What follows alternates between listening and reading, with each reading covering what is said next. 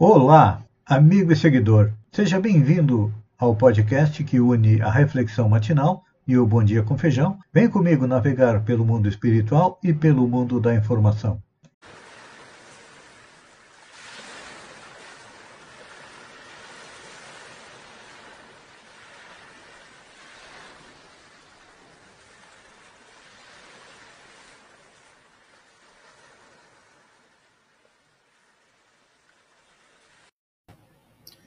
Olá, amigo e seguidor.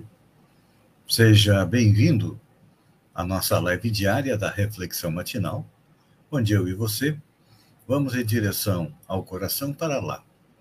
Como jardineiros espirituais, elevar templos às nossas virtudes, ou seja, fazer com que elas cresçam, floresçam e frutifiquem, porque são elas que nos alimentam nos dão energia para continuar na busca da felicidade. Por sermos espíritos imperfeitos, ainda temos vícios e defeitos aos quais, se não pudermos arrancá-los do nosso coração, devemos cavar masmorras para enterrá-los bem fundo.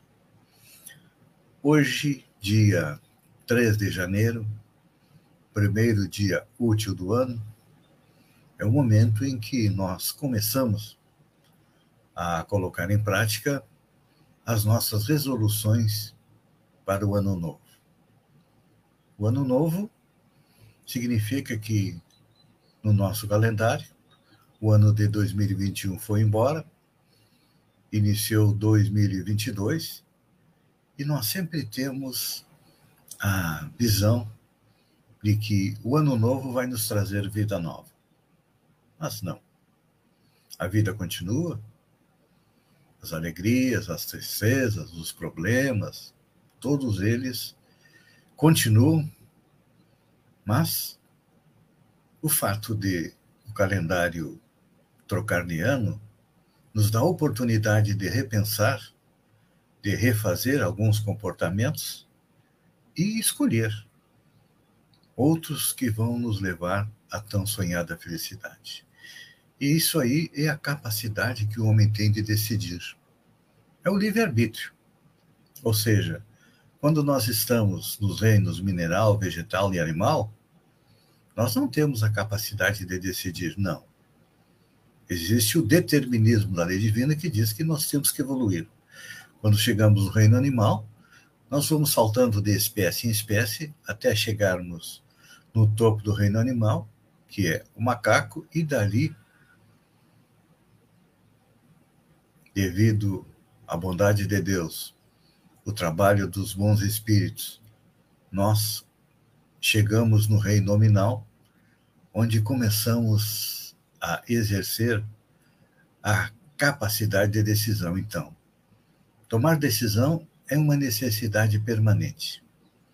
Muitas vezes tomamos decisões erradas. E aí vem a dor, a dificuldade, vem a lei divina nos enquadrando nela. Porque a lei que rege o universo, a lei que vige no universo, é a lei de amor. E o apóstolo João não sintetizou isso dizendo que Deus é amor. Jesus veio no seu evangelho é nos legar a divina palavra que era o amor. Pediu que amássemos a Deus e amássemos o nosso próximo. Então, cada vez que nós vacilamos no amor, ou que nós, em vez de amar, nós temos ódio, nós temos inveja, ciúme, avareza, intolerância, impaciência no nosso coração, significa que nós ainda precisamos exercitar um pouco mais a lei de amor. Nós começamos exercitando a lei de amor na nossa família é, é o local onde nós nos reunimos. Espíritos que já vêm reencarnando juntos há muito tempo, com suas conquistas, com suas dificuldades. Por isso que a família e os outros parece mais fácil do que conviver na nossa. Não dando, com certeza, é, teve festa, E lá vieram as DRs, as discussões de relacionamento, enfim, faz parte do nosso processo evolutivo aprender ou corrigir os nossos erros. Por isso a dificuldade que nós temos muitas vezes de conviver com familiares difíceis, porque são quem? São espíritos que em encarnações passadas nós tivemos problemas de relacionamento e não agora viemos juntos para tentar nos amar, corrigir as nossas deficiências. E nada melhor do que corrigir as nossas deficiências com alguém que muitas vezes nos aponta os erros que cometemos. Porque esses são os verdadeiros amigos. Normalmente a gente acha amigo aquele que nos valoriza, que nos fala das nossas qualidades. São amigos. Mas também são amigos aqueles que nos mostram os nossos defeitos, a nossa baixa evolução. Nós não gostamos de que alguém aponte os nossos erros, os nossos defeitos, mas se ninguém nos apontar, como é que nós vamos é, corrigir? Então, é importante que neste ano de 2022, cada um de nós procure é, ter uma convivência melhor com a nossa família. Porque os problemas de convivência na família, eles vieram à tona a partir de quê? A partir da pandemia do coronavírus. Quando nós tivemos que ficar mais restritos, não podíamos nos refugiar na rua, nas festas, enfim, onde pudéssemos ir para fugir dos problemas de casa. Não. Eles vieram à tona e agora? Cabe a nós, ainda dentro da pandemia, porque o que, que aconteceu? Final do ano teve um liberou geral. Todo mundo foi para a festa, todo mundo foi para a rua. Estávamos desesperados por alguma coisa de diversão. Agora vem as consequências. Com certeza teremos aí, já estamos vendo, mais um surto, uma nova variante do coronavírus chegando aqui a Santa Catarina, onde já foi detectado que a transmissão é comunitária. É interessante a gente fazer uma análise dos fatos, foi liberada a temporada de cruzeiro e os cinco cruzeiros que passaram pela, passam pela costa do Brasil, todos eles estão com casos de coronavírus. E a disseminação do coronavírus em Sombrio e Balneário Gaivota se deu a partir de pessoas que estavam juntas no cruzeiro. A história se repete, por quê? Nós não aprendemos. Então, à medida que nós aprendermos com os nossos erros, a nossa vida vai melhorar. Então, temos que ter vontade. Talvez é, a virtude que nós precisamos desenvolver neste ano seja da determinação determinação de nos transformarmos em pessoas um pouco melhores do que aquilo que nós fomos no ano passado. Com certeza, fazendo isso, teremos muitas dificuldades pelo caminho, fazem parte do nosso crescimento, porque quando a gente pede para Deus nos dar melhorar numa virtude, por exemplo, eu sempre utilizo a paciência. Deus não vai nos dar paciência. Quando nós pedimos para Deus nos ajudar a ter paciência, Ele vai nos dar o quê? Os problemas onde nós vamos exercitar a nossa paciência. E aí a gente percebe que temos um longo caminho pela frente. E muitas vezes a gente quer correr, não é assim? Mas não. Temos que ir passo a passo, fazendo cada pequena conquista saboreando cada pequena conquista que nos estimula a irmos em frente. Só assim nós teremos realmente um ano novo melhor do que o ano que passou. Lembre-se, a vontade, a determinação nos levam para frente. A vacilação é sintoma de fraqueza moral, tanto quanto o desânimo é sinal de doença. Então, vamos nos determinar a conquistar a felicidade a partir da nossa evolução espiritual. Amigo e seguidor, eu agradeço a você por ter estado comigo durante esses minutos. Fiquem com Deus e até amanhã, no amanhecer, com mais uma reflexão matinal. Um beijo no coração e até lá, então.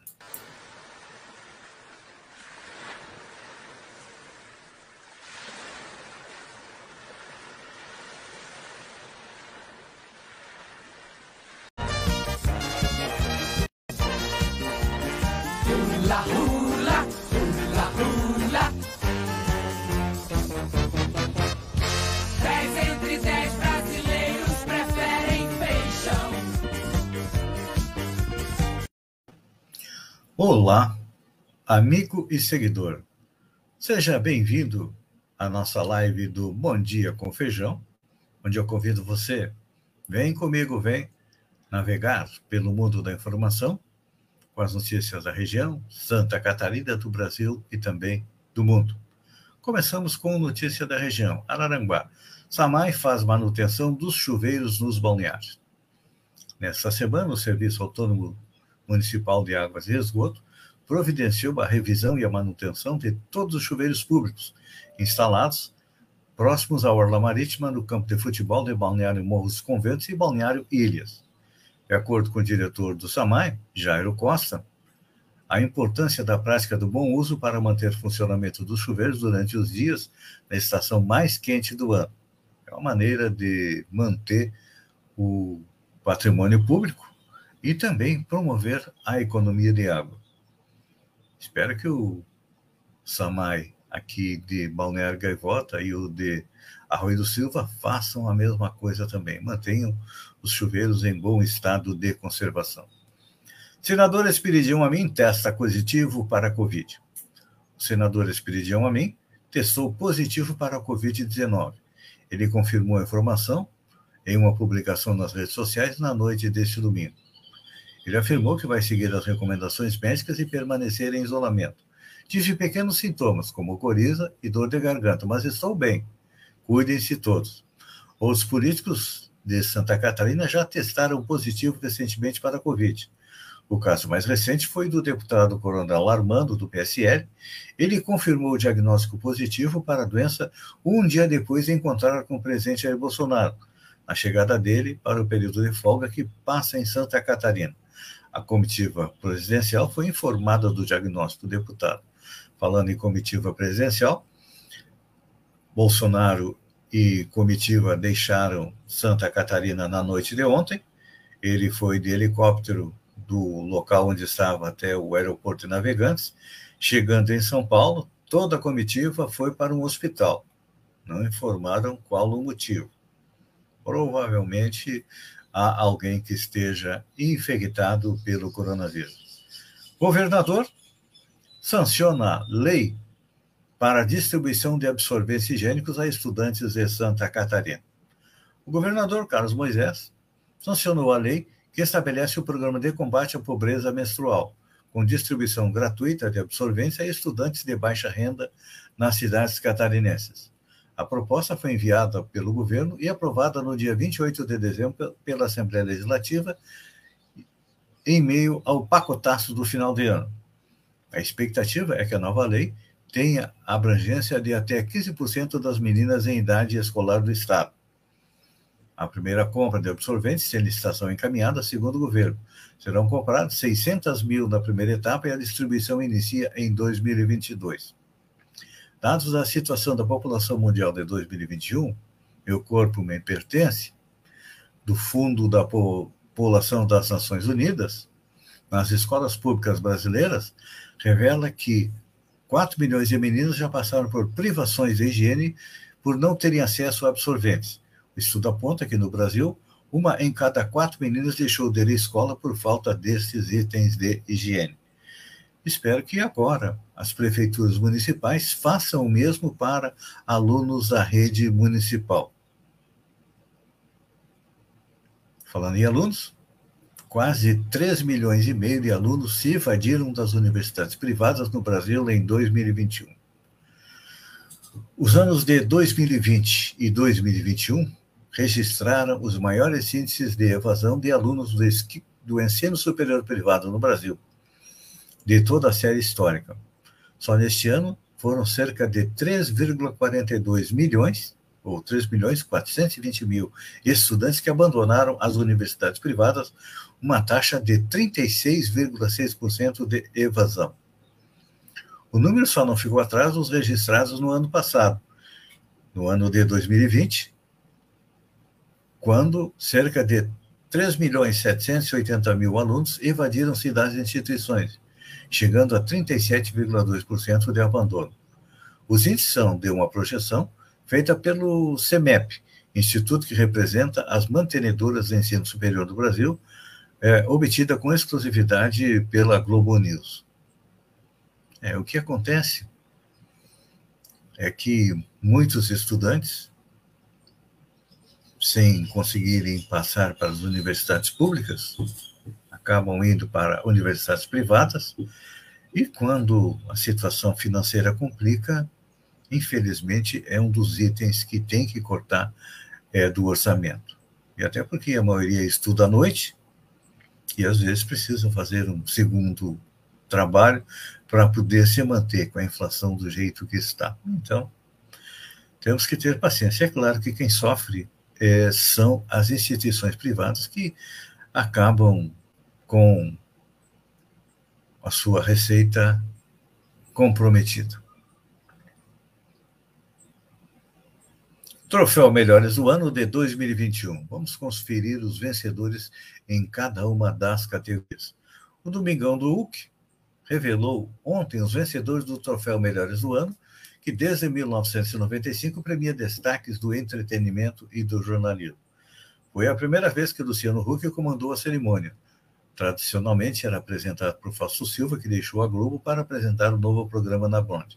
Então, é, foram dez categorias em que o público decidiu os vencedores. Além disso, o Melhores do Ano de 2021 homenageou Paulo Gustavo, que morreu no último ano vítima da Covid-19. Então vamos ver os vencedores. Atriz de série, Marjorie este ano, a Carolina do Sob Pressão.